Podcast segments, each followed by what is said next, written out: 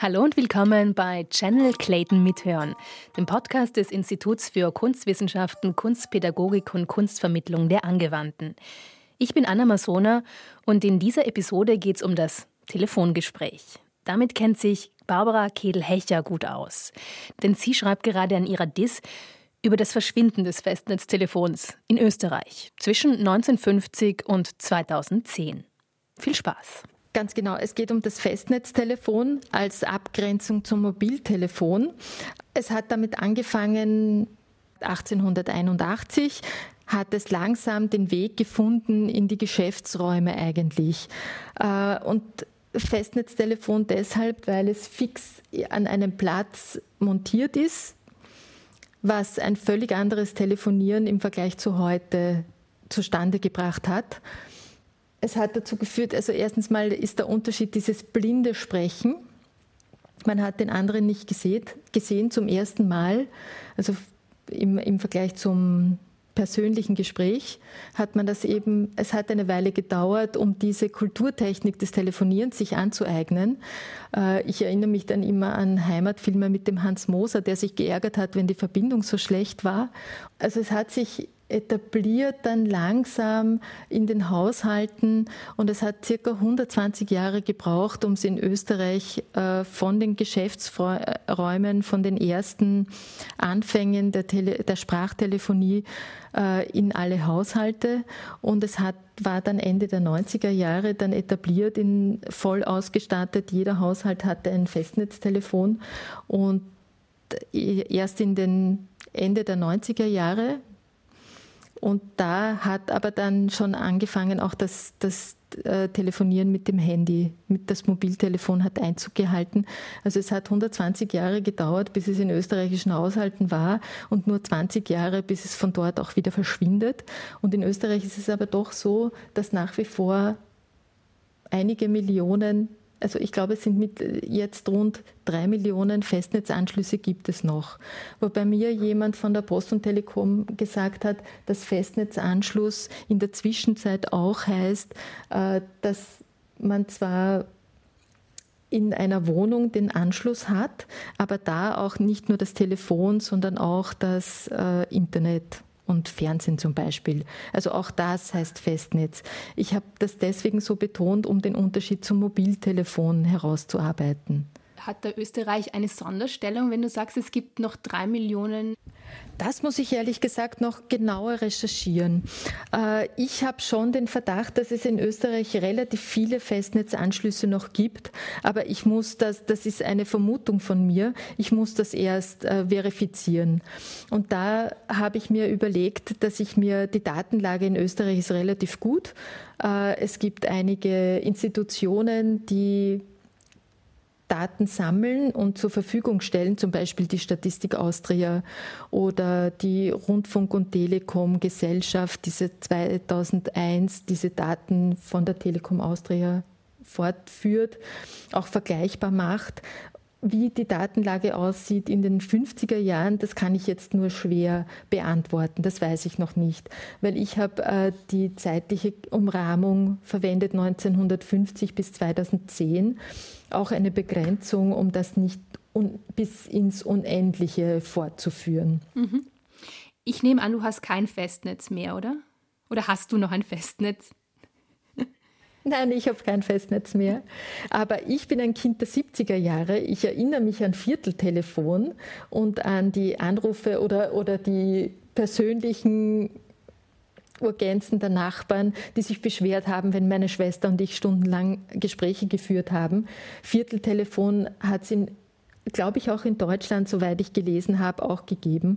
Aber Vierteltelefon war recht speziell für Österreich oder sehr ausgeprägt in Österreich, weil das Interesse in den 80er Jahren dann so groß war, dass nicht jeder Haushalt einen eigenen Anschluss bekommen konnte, sondern dass sich mehrere Haushalte einen Anschluss geteilt haben. Also in dem Fall beim Vierteltelefon vier Haushalte hatten einen Anschluss, damit man schneller die Haushalte anbinden kann. Aber wie hat man denn das organisiert? Weil heute, heute würde man wahrscheinlich irgendwie im Messages schreiben und schreiben, okay, ich bin jetzt drinnen, ich verwende jetzt das Telefon die nächsten drei Stunden. Aber wie hat man das früher organisiert? Hat man dann geklopft bei den Nachbarn oder wie war das? Genau, also wenn, wenn einer der angeschlossenen Leute telefoniert hat, dann war es für die anderen besetzt. Die konnten weder angerufen werden noch telefonieren. Und es sind dann halt wirklich die Nachbarn gekommen und haben gesagt, bitte schaut, dass die Kinder nicht dauernd am Telefon hängen. Wir möchten das auch nutzen.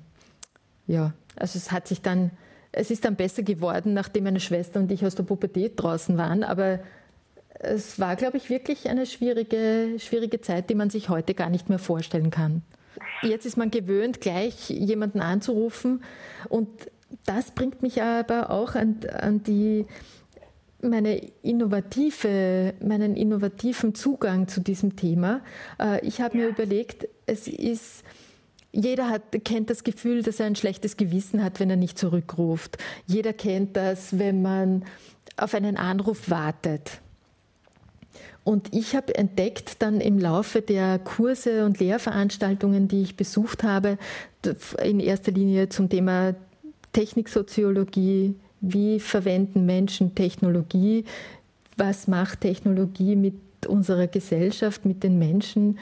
Äh, da kommt auch der Strukturwandel vom Jürgen Habermas dazu, der ein zentrales Thema meiner Arbeit geworden ist indem ich auch die politischen, ökonomischen, gesellschaftlichen und sozialen Dimensionen dieses Themas aufgreifen möchte. Aber insgesamt so der Strukturwandel der Gesellschaft, wie hat sich das verändert? Wie telefonieren wir miteinander? Wie reden wir miteinander? Ich muss halt dann nur aufpassen, den Fokus nicht ganz aus den Augen zu verlieren und vom Hundertsten ins Tausendste zu kommen.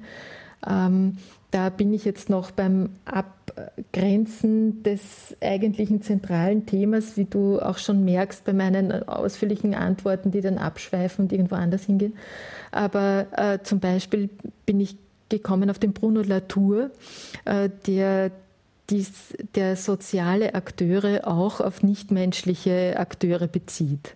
Also da gibt es äh, ganz berühmte Beispiele mit Kammmuscheln, die im Meer so ihr Eigenleben haben und die, die Forschungsergebnisse völlig verändern.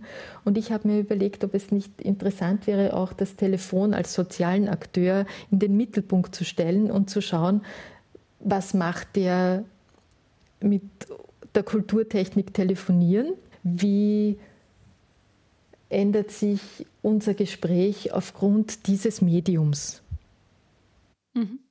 Und ich meine, es ist auch ein bisschen ein Abgesang, oder wahrscheinlich deine Arbeit an die Kulturtechnik des Telefonierens, weil es heißt immer, dass wir ja heute ähm, kaum mehr telefonieren. Und ich habe ich hab das jetzt auch gemerkt, in den letzten Monaten habe ich mehr telefoniert als sonst. Aber ja, das, also mir geht es schon so, dass ich weniger telefoniere, viel weniger telefoniere als früher.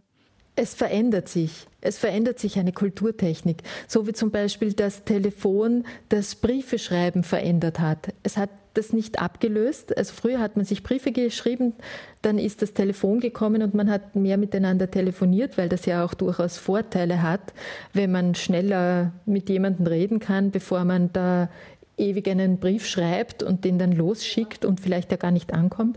Also es hat sich die eine Kommunikationstechnik verändert, die andere nachhaltig auch. Und so innerhalb des Telefonierens kann man deutlich eine Veränderung erkennen. Also so wie wir früher am Festnetztelefon telefoniert haben, und ich bemerke das jetzt, wenn ich mit alten Leuten telefoniere, dann versuchen die relativ knapp sich zu halten, das Wichtigste zu sagen und dann aber auch zu einem Ende zu kommen. Aha. Also irgendwie habe ich zumindest die Erfahrung gemacht und ich kann mich erinnern, ich habe mit meiner Freundin damals stundenlang telefoniert und meine, meiner Oma war das immer unangenehm, zum Telefon zu gehen. Die hat sich immer ganz knapp gehalten. Also die musste auch die Telefonrechnung bezahlen im Vergleich jetzt zu mir. Und jetzt beim Mobiltelefon, wir gehen ganz anders damit um. Und ich habe auch bemerkt, dass das Telefonieren viel weniger geworden ist. In den U-Bahnen ist es wieder ruhiger geworden, weil die Leute nicht miteinander telefonieren, sondern sich schreiben. Es gibt bereits Daten, äh, von, die, die die Telefonnutzung von März 2019 mit März 2020 vergleichen und draufgekommen sind, dass die Menschen wieder mehr telefonieren. Genauso wie du es wahrgenommen hast, so ist es auch tatsächlich dann abgebildet in den Daten. Das war Barbara Kedel-Hecher über das Telefongespräch und das Verschwinden des Festnetztelefons in Österreich. Channel Clayton ist ein Format des Instituts für Kunstwissenschaft, Kunstpädagogik und Kunstvermittlung von Florian Bettel und Lidi Schäfknecht. Vielen Dank fürs Zuhören und vielleicht bis zur nächsten Episode.